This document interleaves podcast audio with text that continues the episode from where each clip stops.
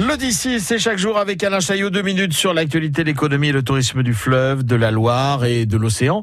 Ce mois-ci, la revue Chasse-Marée lève le voile sur un secret bien gardé du célèbre Pendwick. Euh, Gwendal Jaffry, le rédacteur en chef de la revue. On a découvert quelque chose que peu de gens connaissent, c'est justement cette histoire technique de Pendwick. Un bateau dont tout le monde pense qu'il est en bois, et ben non, pas du tout. Euh, un bateau qui est cher aux Nantais parce que le père d'Éric Tabarly l'avait acheté à Bassindre, euh, juste en, en aval de Nantes, entre Couéron et Nantes.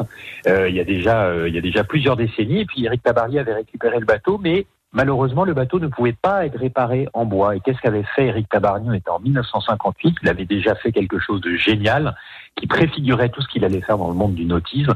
C'est qu'il a moulé Pendwick, bateau en bois de 1898, il l'a moulé en polyester et fibre de verre. Comme on construit aujourd'hui la plupart des bateaux de plaisance, c'était absolument novateur pour l'époque. C'était le plus grand bateau à l'époque euh, construit avec ce matériau-là.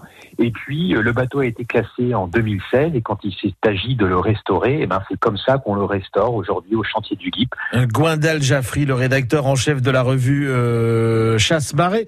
Et, et, ce mois-ci, dans le Chasse-Marée, il y a également l'Armada de Rouen et le monde secret de l'aviron et la voile sur les grands lacs. On a essayé, comme on essaye chaque fois, euh, bah, de brosser un peu tous les, les, les, les centres d'intérêt, nos centres d'intérêt autour du monde maritime, de la culture maritime. Donc effectivement, on a du grand voilier, du bateau de plaisance avec Pendwick, on part dans l'histoire avec les Chinois, quelque chose de très étonnant, où on apprend que les Chinois auraient pu dominer le monde s'ils n'avaient pas fermé leur pays avant que les Espagnols et les Portugais prennent leur place.